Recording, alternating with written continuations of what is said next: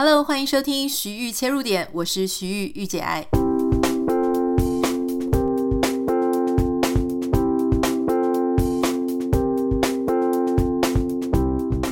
Hello，欢迎你收听今天的节目。非常感谢大家哦，在上一期呢，我们跟大家询问说，诶，你觉得几岁是最适合结婚的年龄？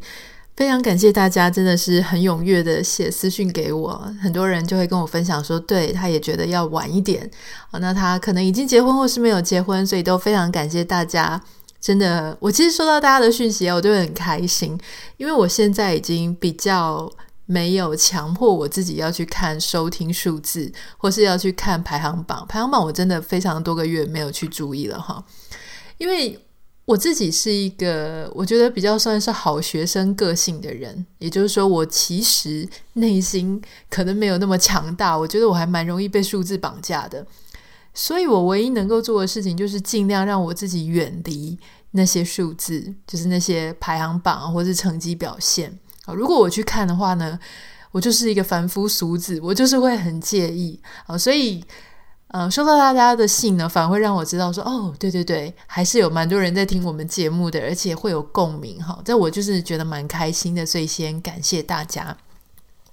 今天呢，因为已经要周末了嘛，哈，我想要跟大家谈一点比较轻松的，也就是呢，我想跟大家分享一个我自己最近内心的一个感触。其实我每次要跟大家这个掏心掏肺的讲我内心的事情的时候，我都会先挣扎一番啦。因为大家知道说，如果你听我们节目蛮久的，或是你已经跟我在网络上互动一阵子了，我觉得你可能知道，就是说我是那一种，虽然我好像啊、常常跟大家分享一些我的生活，可是有一些我很纠结的事情啊，或者我有一些。很私密的想法，我我可能需要自己消化比较久一点，我才会去跟大家分享。不过最近我发生一件事情，我也是想了想去说，我到底要不要来跟大家聊这个问题，聊这个话题呢？因为我觉得是可以聊一聊啊，因为每次让我鼓起勇气要跟大家聊的原因，就是只有一个，就是我希望如果有人正在跟我有一样的心情，或是你曾经有过这样的。呃，小小的伤痕，或是伤疤，或是你有未来，也许你会遇到，你会想起我们这一集在讲的事情。如果能够稍微对大家有一点点帮助的话，我就觉得说，嗯，好，那我的经验它就算是蛮有价值的。这件事情是这样哈，就是我最近有跟大家分享，就说我很想再回到学校念书嘛。那就是想要申请一下啊，国外的研究所啊、博士班啊这一类的。可是因为现在已经结婚了哈，所以呃，我自己住的地方，呃，我不太可能说像以前我们十几二十岁的时候啊，如果要申请国外的研究所或是学校，我们就是人在亚洲，然后你就可以投所有什么美国各地、英国、欧洲各地的学校，反正你就是广撒你的申请函。现在不太可能，因为你现在就是住在这里，你的房子、你的家人都在这里，所以你能够选择的选择性不多嘛，哈，你要务实一点。所以我大概就只能选择我家这个附近的几间学校。我的我的这个极限就是我开车单程大概一个小时内可以到得了的，因为你会想说再远一点，来回要三个小时，实在是太久了，哈。所以这样子七扣八扣，大概只剩两间学校。好，然后因为我其实也没有在国外念过研究所嘛，虽然说我曾经在呃台湾，然后就是一直念念念书念蛮多年的。来到这里呢，一切都是新的，而且在这个年龄，说真的啦，我我其实有一点不太想跟大家分享，就是因为我觉得有点害羞，就是你已经四十岁了哈。很多事情呢，你在那个大家都在做的年纪去做呢，就会觉得很正常。可是如果你年纪稍微不太对劲哦，在不对的年纪去做原本很美好的事情，听起来就变成一个励志的故事嘛，对不对？你二十岁的时候、三十岁的时候去申请研究所，听起来还 OK；四十岁的时候申请研究所，就变成哦，这个呃，活到老学到老了。所以。然后，而且几率又不高，你知道吗？因为就只有我家附近的两间学校，所以我本来不是很想跟很多人讲这件事情啊，这个就是有一点阻挡我想要跟大家分享的理由。好，但是也许你现在在听 podcast 的时候，你会觉得这又没有什么，上就上啊，不上就不上啊，这有什么关系？我后来也是自己想说，好，我不需要把这个负担好一直放在我的内心里，感觉好像很羞愧要跟大家分享哈。因为重点不是这个啦，重点是后面。好，因为呃。我要申请的事情，我有跟几位朋友讲。那这些朋友大概也都是在这边，他们有申请的一些经验哈。那我其中有一个朋友呢，他在台湾也是非常的优秀，念的都是非常顶级的学校。他说他之前呃有试着要申请美国这边的博士班啊，他也申请了几间，结果都没有上。他就给我一个建议，他说：“诶，可能要先去找一下老师。”啊，有就可以写信给老师。那我看 YouTube 的有一些老师，他们也会建议说，哎，你可以先写信给老师。不是所有的老师都会回你信，好不？因为真的每年申请一个系，好，如果说他嗯还算热门的话，大概每年大概都会有三百个以上的申请人。好，那三百个，那也许每个呃一个系有三百个，那分担给所有的老师，因为大家的兴趣不一样嘛，好，你会锁定的老师不太一样。可是你看这样子，每个老师也许夯不啷当比较红的老师，他可能一个人也会收到三五十个学生的来信。那我是觉得，也许大部分的老师可能就会你知道已读不回啊，或者他根本没时间读，因为实在每年都是这样的学生都太多了。如果能够有一个老师，他愿意就是花一点时间跟你谈好，然后跟你讨论。第一个，你可能进去的机会比较大；第二个是，也许不是因为你进去的机会比较大，而是他可以给你一些建议，让你找到你的方向。OK，目前听起来都很合理，也都很理性。所以呢，因为我我其实我现在就变成说，我就是试试看，好，把我有兴趣的科系的老师啊，先挑出来做一个整理。我并没有所有的有兴趣的科系跟老师，我都有写信啦，哈，我就先试了几个。那果然呢，呃，是我大概投写信写给三四个老师，好，那大概就一两个回。那一两个回的里面呢，两个回的里面有一个就是回的比较官方，他就说：“哦，好，如果你有进来的话呢，我们才会有机会再 interview。”好，所以那个我算是感谢他了，总比已读不回好。另外一个老师呢，他就真的人很好，可能也是因为很年轻的关系哈，他就跟我说。我是有觉得你的兴趣、你的方向跟我本人好像不是很一样，就是有点不太一样哈。可能他有给我一些建议，说比较适合什么什么什么。然后他说，不过我还是呃，如果你愿意跟我 Zoom，就是我们线上会议聊一下的话，我很愿意给你一些我的意见跟我的想法。好，然后我就还是跟他约了嘛，我就 create 了一个会议的连接，然后跟他约一个礼拜之后跟他开会。那在这一个礼拜当中呢，因为你要跟他开会哈，所以我就继续把他之前的呃研究再多看了一些。原本就有看，但是原本并没有看那么多。那中间这一个礼拜，我又多做了一些功课，多研究了一些。可是心里有一点隐隐约约觉得不是很妙，因为我越看呢，就越觉得说他有兴趣的，跟他在做的研究，确实跟我想要啊、继续钻研的有差距。那我那时候就很挣扎，我想说，那我到底要不要跟他中间就先写信说，呃，不好意思，我我觉得这是误会一场，我就不用见面了，不用不用啊、不是见面了，就不用线上会议了。可是我心里又想，第一个老师他愿意给你时间，这真的很不容易。第二个是呢，也许他会给我一些什么样的资讯，或是可以帮助我更加聚焦。OK，我都已经做好心理建设，好，那。我们前几天就有一个线上的 meeting，那当然聊得也是很愉快啦哈，就是就是他也人也很 nice，然后我们也聊得非常愉快。但是那个非常愉快呢，其实我觉得他慢慢的确实有发现。我我们在谈论的过程当中，我们两个都同意，我们彼此有兴趣的东西是不太一样的。那他有给我一些建议哦，就是说他觉得是哪一个科系的哪一个老师，可能他有在做的研究跟我比较相关。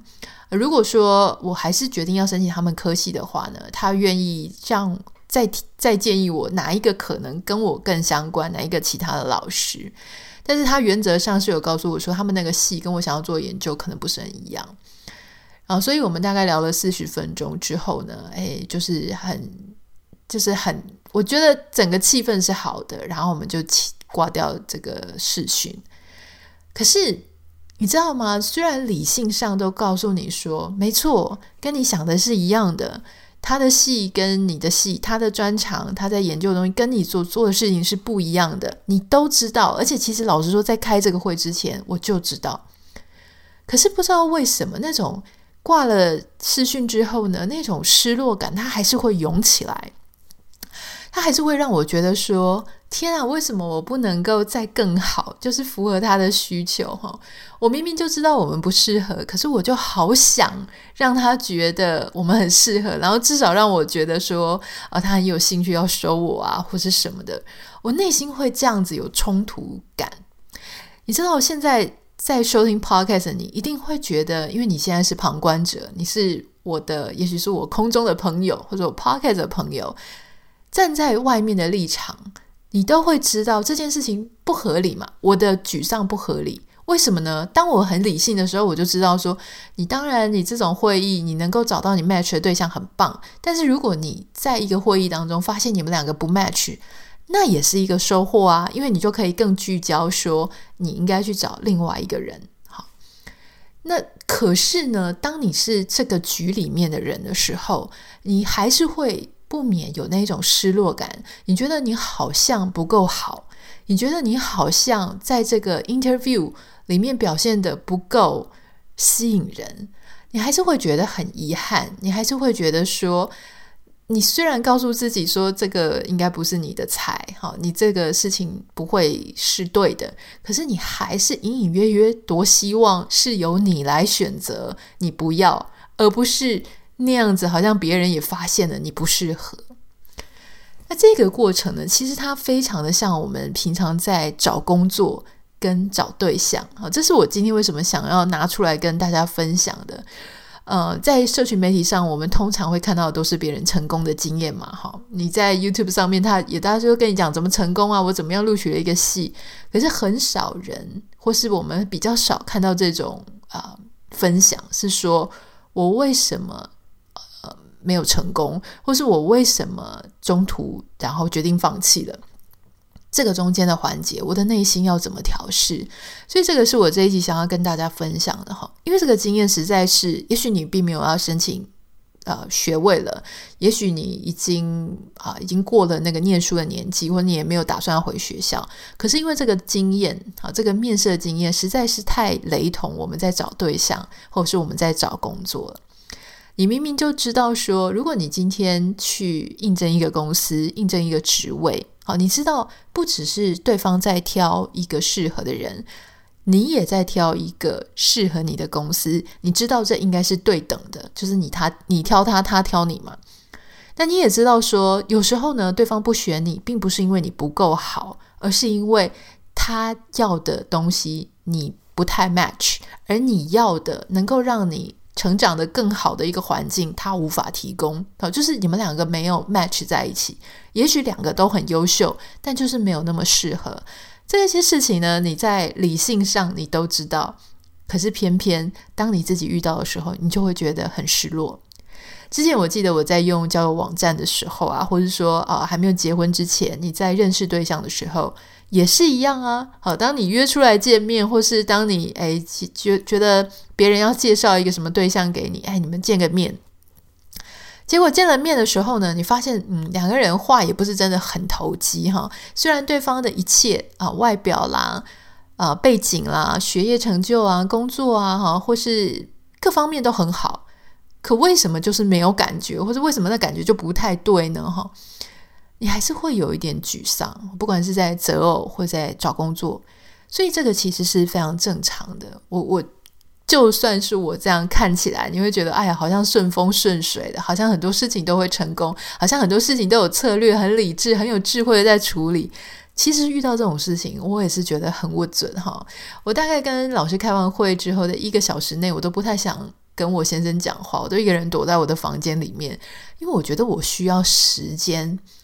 来调试这件事啊！我需要，我理性上我知道这是好事，可我感性上我需要让它尘埃落定，让我自己有一个缓和的时间，告诉我说，你不差，是你们不适合哈。然后我需要跟我自己说说话，摸摸我自己的背，安抚安抚我自己。所以我很想跟大家讲，就是说，如果你的理性跟你的感性是冲突的，啊，你的脑袋跟你真实的感受是冲突的，其实我觉得你不用太苛责自己啦。就说，很多时候呢，我们都知道该怎么做，可是我偏偏就是做不下去我脑子想做的事情。这个时候呢，我觉得你给自己一点时间，好，就像我一样，我也给我自己时间去消化、去平复。然后呢，我觉得有一件事情就是说，我如果一直把它掩盖，我假装没有这件事情，其实它反而会容易在我的内心里面生一个很很深的根，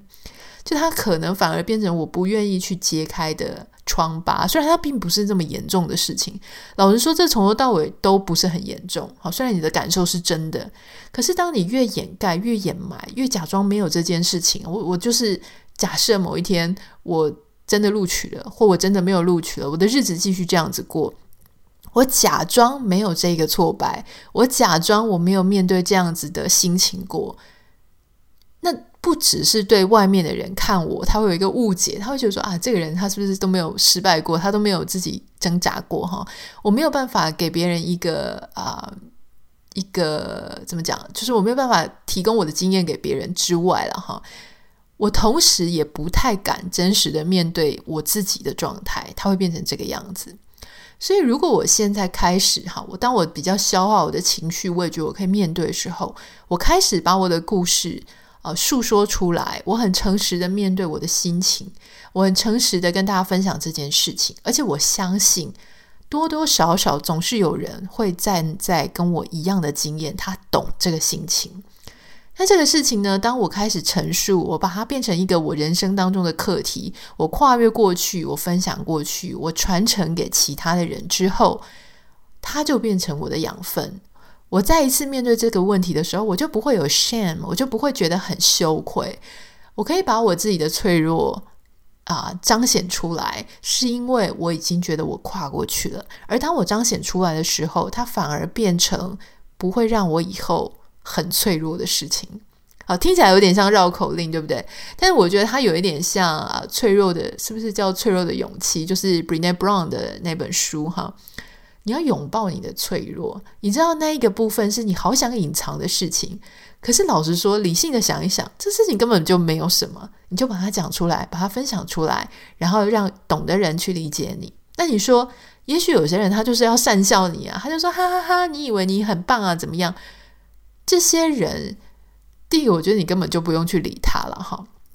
第二个是，他会做这样的事情，是是说明了他自己内心有更脆弱的部分，所以这样子的人，这样子的反应根本就不用去顾虑他。好，这是第一点，就是说你怎么样去面对你自己脆弱，或是不太愿意告诉别人的挫败，我觉得这是一个比较积极的想法。第二个呢是，当我们真的啊、跟别人没有办法 match，我的意思说，不管是你找工作、找对象，或是像求学这种事情啊。理性的讲，我们又回到理性，就是说，他其实也是帮你更聚焦。就是就像那个老师，他也跟我讲说，哦，另外一个系，另外一个老师哈，他给了你其他的 information。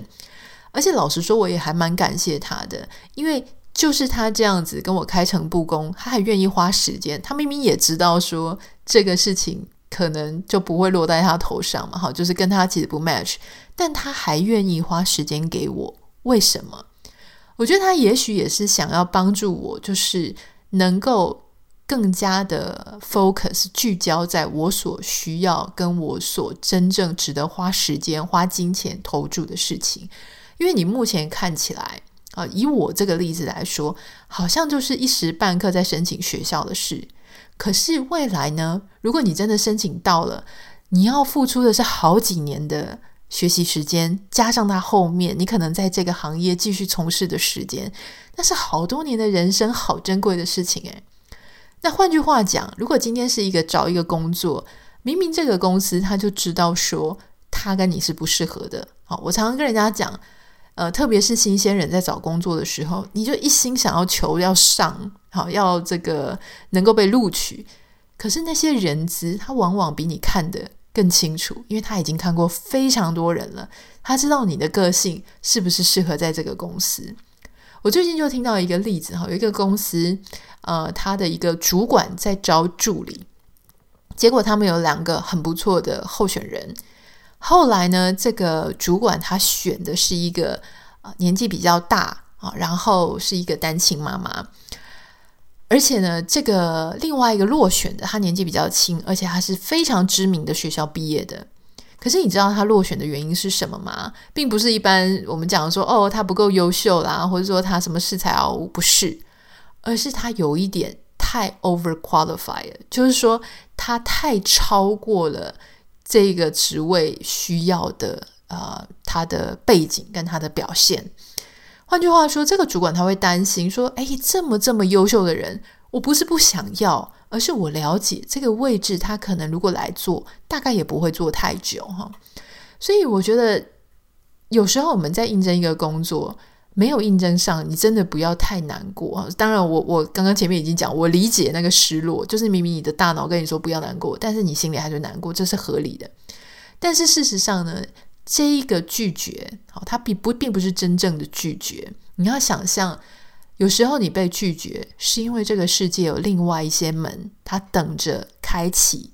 等着让你去探索，而且那些东西，那一些去无存菁的。啊，其他的可能性，它会更聚焦，更接近你所需要的，更接近你所想要的。就像你在找对象啊，如果说，嗯，比方说，哎，你在网络上认识的啦，或是别人介绍的啦，见了面之后，虽然彼此的条件都很好，可是为什么就是擦不出火花，或者为什么就是你喜欢他，他不喜欢你，他喜欢你，你不喜欢他？那这样子的没有办法成，不是很可惜吗？但事实上，你要知道。一段关系，它要成哈，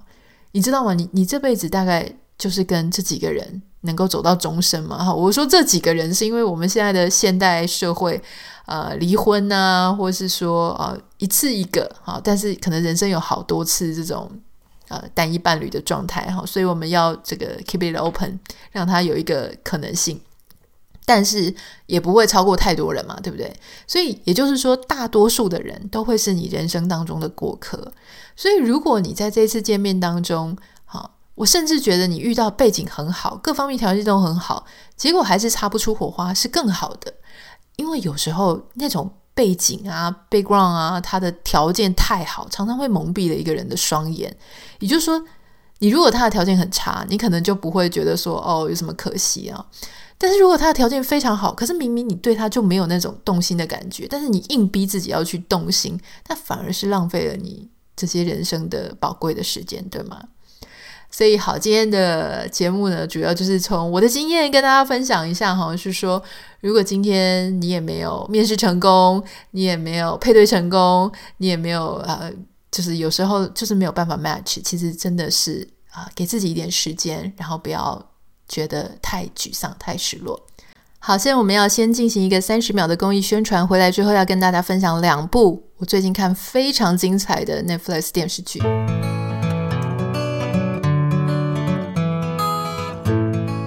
在收听 Podcast 的朋友们，您会吸烟或者还在吸烟吗？这集节目提醒您，吸烟除了会提高罹患乳癌、卵巢癌以及子宫颈癌等二十种癌症的风险之外，还会影响外观，包含你的牙齿可能会变黄、产生口臭、皮肤增生皱纹以及变得粗糙干燥，骨密度还有可能会下降，容易骨折，甚至加快更年期的发生。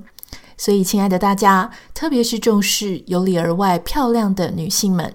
不吸烟才是好好珍惜自己的表现。如果觉得戒烟很困难，可以拨打免费戒烟专线零八零零六三六三六三，寻求更多的资源跟帮助哦。本段口播由国民健康署赞助播出。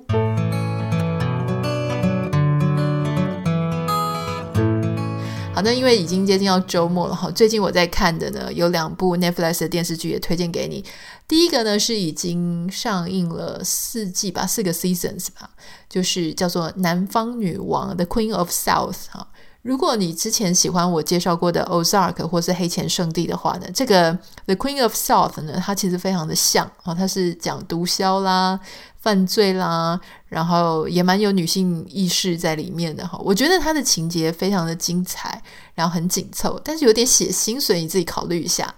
另外一个是最近是不是叫做《鱿鱼游戏》啊？我有点不太知道它的中文哈。反正就是 Netflix 也是全美排行第一，亚洲应该也非常热烈啊。呃，这是一个韩国的电视剧，那非常非常的好看。我还没有把它看完，所以我没有办法现在跟大家讲太多。但是它因为我听我太多的朋友在介绍了，而且最近真的很热门，所以呢，嗯、呃，我就看了一下，看了一下呢就停不下来哈。现在。一连就看了好几集，所以如果大家在周末的时候呢，有兴趣，也欢迎大家可以看一下这两部电视剧，一个是《南方女王》，一个是应该叫做《鱿鱼游戏》了哈，《Squid Game》。OK，好，那今天的节目就先到这里哈。如果有什么想要跟我分享的，欢迎你可以私讯到我的 Instagram 信箱 Anita 点 Writer A N I T A 点 W R I T E R，也麻烦大家帮我们在 Apple p o c k e t 上面留下五颗星给你的留言，也请大家多多帮我们分享我们的节目，在你的社群媒体当中，所有的啊、这个来讯，然后所有的收听，所有的支持，对我们都是非常大的帮助，而且我常常都会去看一下有谁 Hashtag 我们，然后我就会很开心这样子，然后非常谢谢大家，那我们就下次见喽，拜拜。